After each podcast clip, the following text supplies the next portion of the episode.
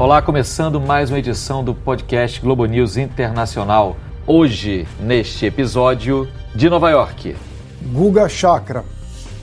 No estúdio. Leila Sterenberg. E eu, Marcelo Lins. E o tema desse episódio é poluição. Tempos sombrios no mundo, mas principalmente esta semana, talvez nos últimos dias, em Nova Delhi a capital da Índia proporcionou imagens impressionantes, coberta por fumaça, tomada por um fog muito espesso, com as pessoas passando ali, você nem conseguia ver na neblina. Muita gente deve ter visto essas imagens. A Organização Mundial da Saúde alertou que os índices de poluição do ar em Nova Delhi nos últimos dias é, foram 20 vezes maiores do que aqueles considerados como toleráveis, aceitáveis. Leila Sterenberg, a quem fale que passar um dia em Nova Delhi andando pelas ruas equivaleria a fumar 33 cigarros. É de fato impressionante. Tem circunstância da época do ano envolvida nisso, mas não apenas, né? Exatamente. Essa época do ano é seca e é o período em que os agricultores fazem as queimadas. Queimam a sua rocinha, uma coisa que é parecida com o que acontece no Brasil, isso é permitido na Índia, diferentemente do que acontece na China, por exemplo, que já teve problemas sérios aí com poluição do ar. Dez anos atrás, a situação da China era parecida com a que a Índia enfrenta hoje. Muita gente está comparando o que está acontecendo no norte da Índia com aquele grande nevoeiro lá de 1952 em Londres. Sabe que o pessoal fala The Great Smog? Uhum que Londres ficou coberta por uma camada espessa de fumaça por dias, né? E milhares de pessoas, inclusive, ficaram doentes, morreram. Então seria algo parecido. Eu conversei com um jornalista indiano, Shoban Saxena, ele trabalha para o The Hindu, que é um dos principais jornais indianos em língua inglesa, está morando no Brasil há sete anos, então ele conhece bem a nossa situação também de São Paulo, inversão térmica, aquelas coisas, e ele está acompanhando de longe né, o que está rolando na Índia, muito preocupado, até porque ele tem irmãs, os pais, né, a família toda lá. Então vamos ver o que ele disse sobre as causas para essa poluição toda. Temos cinco razões principais para o alto nível de poluição na Índia. Primeiro, as emissões de veículos. O segundo é a poeira da construção. O terceiro é a fumaça das indústrias perto da cidade. O quarto é o uso de madeira e carvão para cozinhar nas áreas rurais. E o quinto é incêndios dos agricultores. O que acontece então com a Índia, segundo o Choban Lins, é que é como você querer trocar a roda do carro, o pneu do carro em plena corrida, né? A Índia vem crescendo muito, então tem até tentado fazer uma transição para uma economia de mais baixo carbono, né? Usando mais sol, mais vento para produzir energia, mas é muito complicado, porque uhum. você está falando de 1 bilhão e 300 milhões de habitantes. É um país que tem um pouquinho menos que a população da China, num espaço muito menor, muito densamente povoado. Então, vem tentando também fazer conexão de gás, ali gás de cozinha, para as pessoas não usarem carvão e madeira para cozinhar. Mas é muito difícil porque é muita gente. E Delhi tentou também adotar rodízio, uhum. mas não colou. Pois é, eu me lembro, há alguns anos eu estive na Índia, eu me lembro muito bem em Mumbai, antiga Bombaim, como era comum você ver gente cozinhando no carvão em todo canto. E não digo apenas as famílias mais pobres. Se você pega restaurantes importantes que tem aquela cozinha tandoori, né?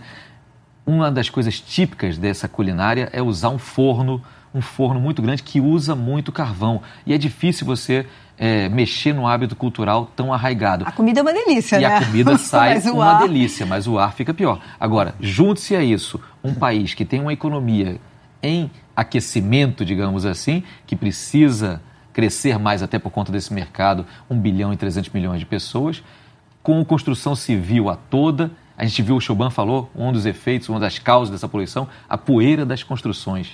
Exatamente. E, e o que acontece. Mais de 50% né, das crianças em Delhi têm algum tipo de problema pulmonar. Claro que as crianças, os bebês e os velhinhos são os mais afetados por essa história toda. E aí há consequências. Por exemplo, diplomatas americanos já estão indo para a Índia sem levar as famílias.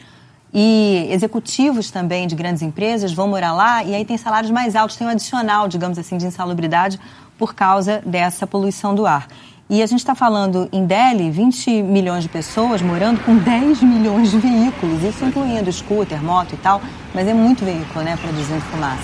É muito veículo, muito engarrafamento, muita buzina, realmente um problema difícil. Agora, Guga Leila mencionou diplomatas americanos indo para a Índia, deixando suas famílias por conta da poluição, também executivos de grandes empresas. Vamos lembrar que a Índia é um polo também de tecnologia. Hoje em dia, muitas empresas ligadas ao setor de tecnologia atuando fortemente na Índia. Mas nos Estados Unidos, a questão da poluição do ar também está longe de estar resolvida.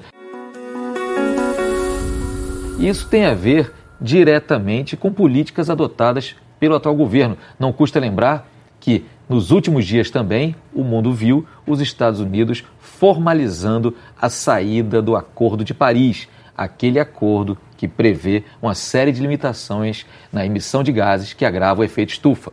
Em tom nacionalista, ele disse que o acordo é ruim para a economia, que acabaria com milhões de empregos e que agora vai tentar renegociar os termos com condições justas. Tudo começou com o governo Obama, que implementou uma série de regulamentações para que os Estados Unidos, para proteger o meio ambiente do mundo como um todo e também para reduzir a poluição dentro dos Estados Unidos. E o Obama também foi um dos grandes negociadores do Acordo de Paris, que é um acordo global que envolve todos os países do mundo para atingir metas de, redu de redução na emissão de carbono. O Trump, já durante a campanha, prometia reverter todas essas políticas do Obama, incluindo retirar os Estados Unidos do Acordo de Paris. E foi o que ele fez. Ele retirou os americanos, retirou o governo americano do Acordo de Paris. Hoje os Estados Unidos são o único país que não é signatário desse acordo internacional, todas as demais nações do mundo são. O Trump argumentava que feria a soberania americana, mas isso não ocorre, afinal, cada país estipula suas próprias metas no Acordo de Paris. O Trump também usava muito esse argumento de países como a Índia e como a China, que são muito poluidores e, na visão dele, são rivais econômicos americanos e que os Estados Unidos não pode ficar para trás. E ele passou a levar adiante uma forte política política de desregulamentação. Quer dizer, ele já desregulamentou 80 regras, né, novas legislações implementadas durante o governo Obama para conter a poluição e para combater o, o, o, problema do aquecimento global, problemas ambientais nos Estados Unidos. E ele também nomeou para a EPA, que é a agência ambiental do governo americano, lobistas para levarem adiante, inclusive lobistas da área do carvão. E ele, durante a campanha, também prometeu muito defender a indústria do carvão aqui nos Estados Unidos. Quer dizer, ele foi numa, numa visão completamente oposta, na contramão do que vinha fazendo o Barack Obama, e isso vai elevar os níveis, já eleva os níveis de poluição dos Estados Unidos e também retiram os Estados Unidos nas metas de reduzir de combater a emissão de carbono, combatendo o aquecimento global. Pois é, preocupante esse tipo de política sendo implementada pelo país que é nada mais nada menos do que a maior potência econômica do planeta. Enfim, as perspectivas nos Estados Unidos não são as melhores. Agora, do outro lado do Atlântico, se a gente for olhar para a Europa, também tem coisa, atitudes, ações sendo tomadas, digamos, numa direção de conter essa poluição do ar. Basta lembrar que a União Europeia fechou um acordo recentemente também, estabelecendo com mais clareza as metas que se exigem em relação à emissão de gases poluentes por parte dos automóveis. Por exemplo, até 2030, um dado interessante, todos os automóveis fabricados e que circularem na União Europeia terão que emitir 37,5% a menos de CO2 do que os motores emitem hoje. Isso não é pouca coisa. Junte-se a isso o aumento também da frota de carros elétricos, o aumento do número de pessoas usando outros meios de transporte, bicicleta, notadamente. Isso gera uma perspectiva interessante. E tem mais do que isso também, né, Leila? Se a gente pegar o caso italiano, teve uma notícia dos últimos dias bastante interessante em relação à preocupação com as mudanças climáticas, com aquecimento global e sustentabilidade. A partir do ano que vem, mudança climática e sustentabilidade vai se aprender na escola. Não que não fosse tratado nas escolas, mas agora de uma maneira mais séria. Então, a partir dos seis anos de idade, já na escola primária, os italianinhos vão ter que ter 33 horas por ano, especificamente de mudança climática e sustentabilidade. Num primeiro momento, o Ministério da Educação italiano explicou que vai ser uma espécie de cavalo de Troia. Você não tem uma matéria, né, mudança climática a, esse assunto ele é colocado nas aulas de uh, ciências sociais, né, depois história e geografia, porque vai acompanhando o desenrolar né, da vida estudantil. Então começa no primário, vai seguindo, seguindo, chega até o equivalente ao nosso ensino médio e vai ganhando aí consistência, né? Depois aspectos aí mais técnicos da questão climática vão sendo abordados. Isso deve começar em setembro, as escolas têm uma certa margem de manobra, né, para ver como é que vão adotar isso. Isso vai se dar nas escolas públicas, só que a, a, o grosso né, da educação italiana se dá nas escolas públicas e foi uma decisão do Lorenzo Fia, Fioramonte. Lorenzo Fioramonte, que é o ministro da Educação, foi anunciado por ele, ele que é do movimento Cinco Estrelas, o Cinco Stelle. E eu bati um papo com Emiliano Guanella, que é um jornalista italiano, também baseado aqui no Brasil. Aliás, falou comigo lá do Chile, está cobrindo os protestos no Chile, mas claro que de olho também no que acontece no país dele. Então vamos ouvir o que ele falou para gente. A mudança climática muitas vezes se pensa que atinge só as áreas de natureza grandes ou as áreas com temperaturas extremas, como o Polo Norte, o Polo Sul, mas a Itália, que é um país no centro do Mediterrâneo, no centro da Europa, também sofre consequências, está sofrendo consequências das mudanças climáticas. Eh, por exemplo, nos Alpes, as montanhas da Itália, tem uma eh, diminuição muito forte das montanhas com gelo e com neve. Isso cria problemas para o ambiente, mas também para turismo e para uma atividade como esqui, que é muito forte na Itália.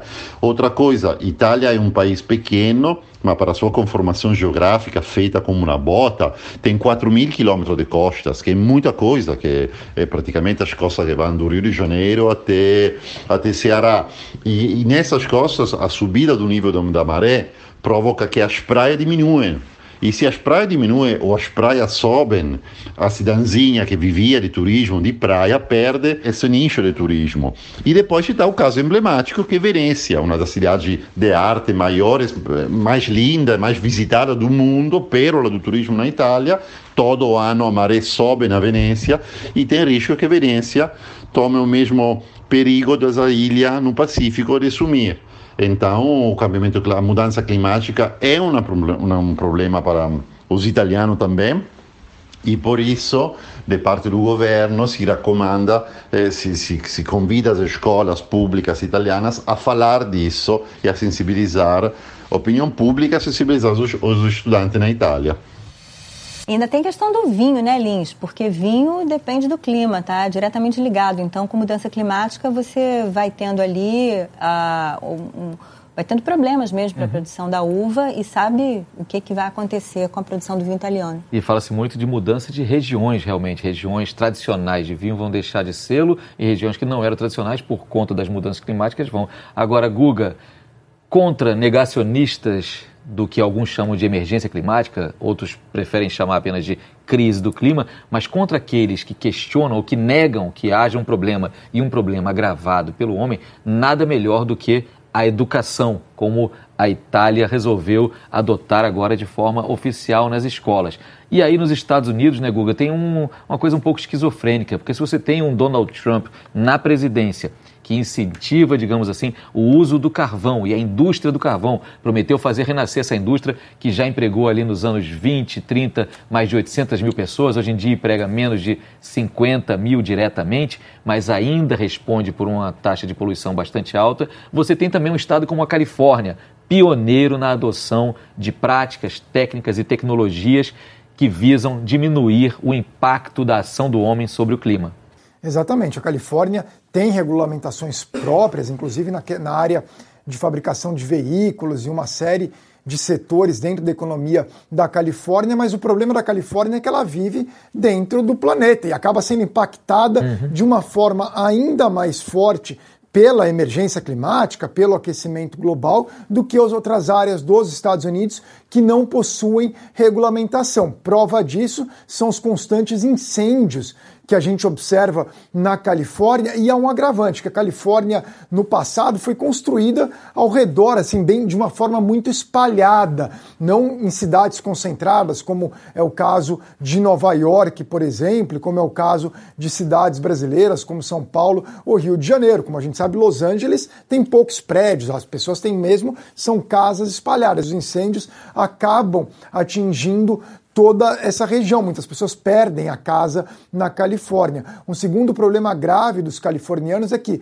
por ser muito espalhado, as pessoas usam muito o carro, que acaba entrando no mesmo problema da Índia. É verdade que a elite, ou a classe média mais alta da Califórnia, até opta por carros elétricos muitas vezes, que não são poluidores, e os outros carros também seguem uma linha para poluir menos, mas ainda assim é uma quantidade muito grande que eleva a poluição toda na Califórnia. De qualquer forma, por ser o estado mais rico dos Estados Unidos, está na vanguarda na luta pela defesa do meio ambiente, eles são um exemplo positivo em muitas outras áreas para o restante dos Estados Unidos e estão até, de uma certa forma, em uma guerra com o governo Trump.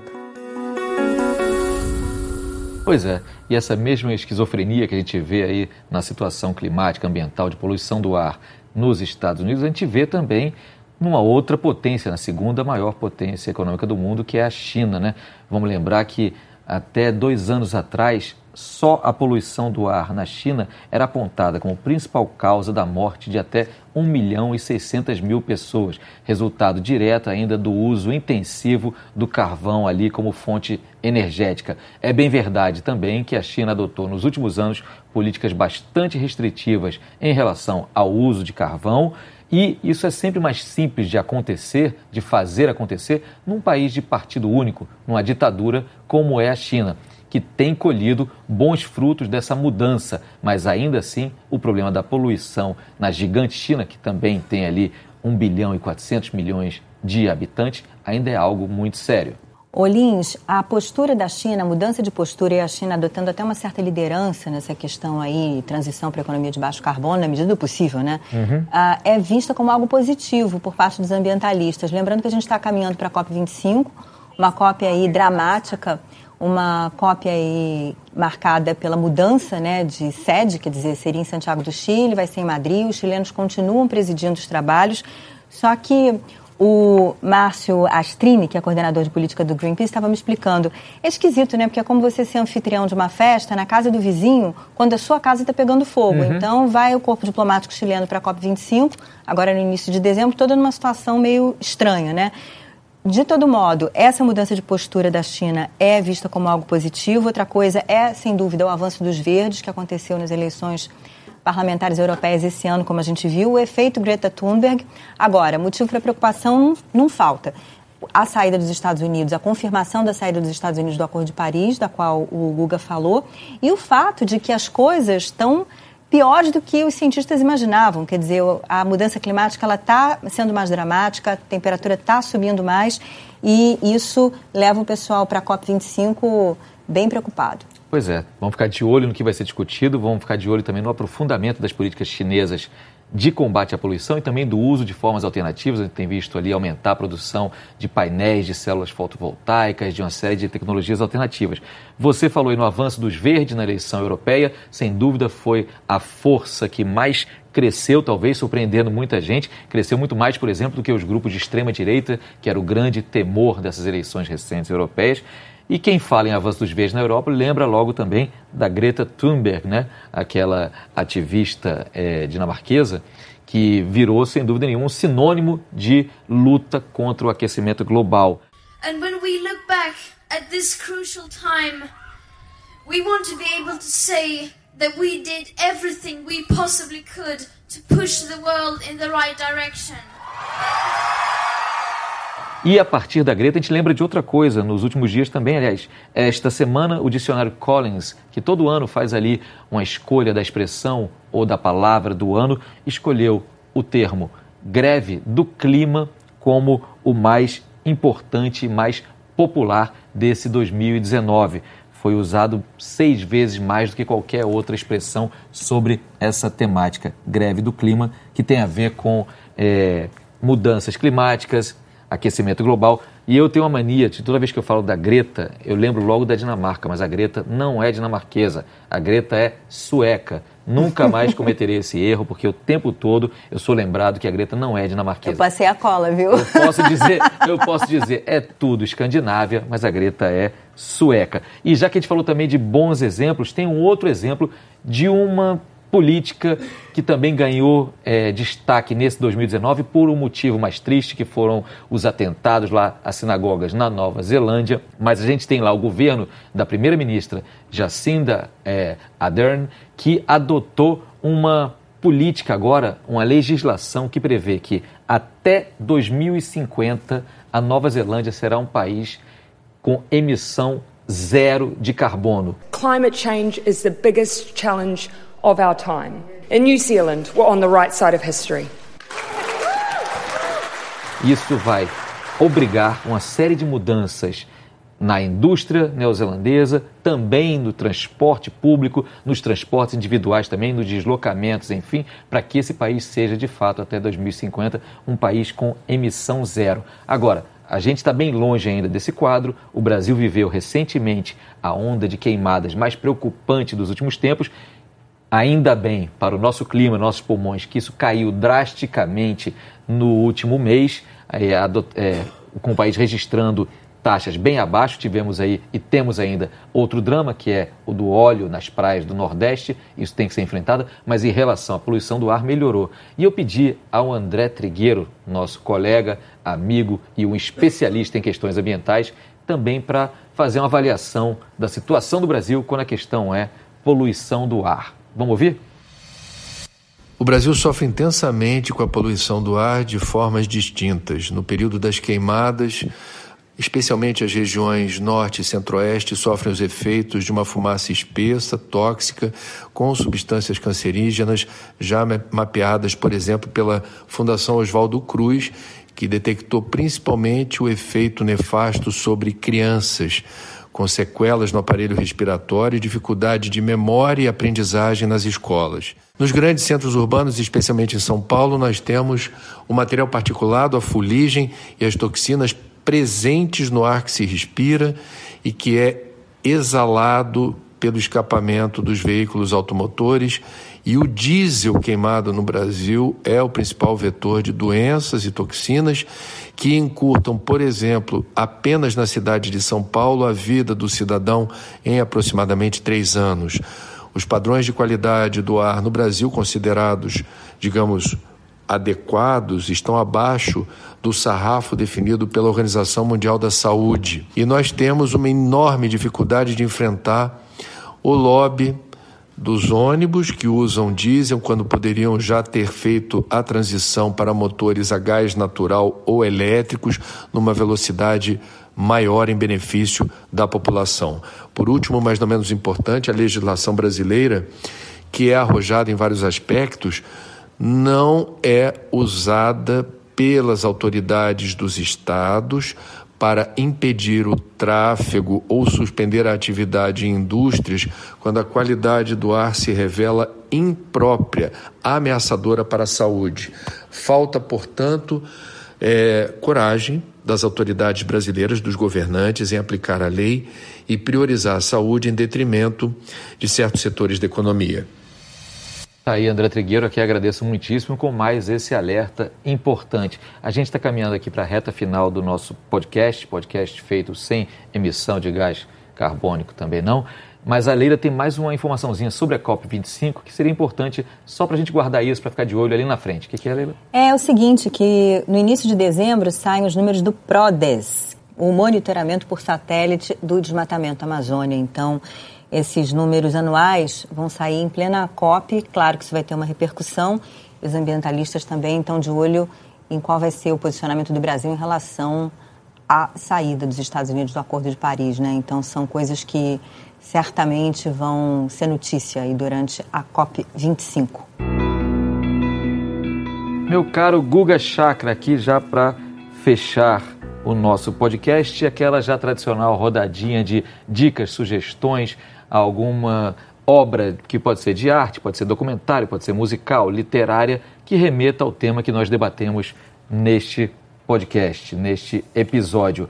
Qual seria a sua? Ver a sequência do documentário Verdade Inconveniente do Al Gore e rever hoje a primeira parte do documentário, né, de mais de uma década atrás, do mesmo documentário, Verdade Inconveniente, para ver como o mundo estava naquela época, o que se esperava e o que virou atualmente. Portanto, essa seria a minha recomendação. Leila Strenberg, sua dica. Ó, só primeiro para lembrar que a Karena Gore, ela veio aqui ao Brasil para participar nesse 8 de novembro de um ato interreligioso no Recife, em prol do clima, fé no clima, organizado por ambientalistas brasileiros, pessoal de várias religiões. Mas Karena a minha dica, Gore é filha do Algor. Filha do Algor. Exatamente, exatamente. E as minhas dicas, eu fui pesquisar coisas interessantes na Índia. E aí eu lembrei de um livro que eu tenho, está na minha fila, aliás, para ser lido, que é O Tigre Branco, do Aravinda Adiga. Ele ganhou um prêmio em 2008, aquele Man Booker Prize, Man Booker Prize. E hum, eu comecei a ler uma história bem divertida, assim, de um uhum. empresário que deu certo na Índia, mas por maneiras meio heterodoxas. Então, cartas que ele manda para o premier chinês. E no terreno musical, eu achei uma banda bem legal chamada Rajiv Raja Combine.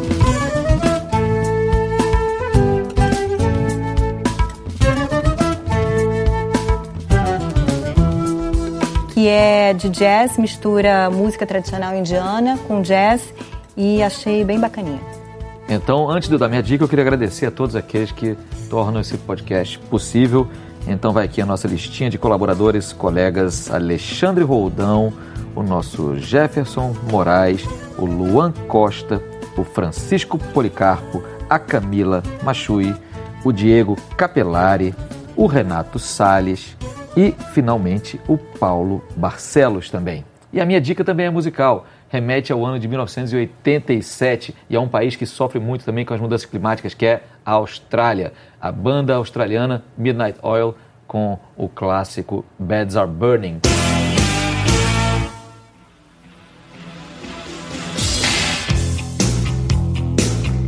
É um libelo já ambientalista, bem antes do movimento ambientalista ganhar a força que ele tem agora.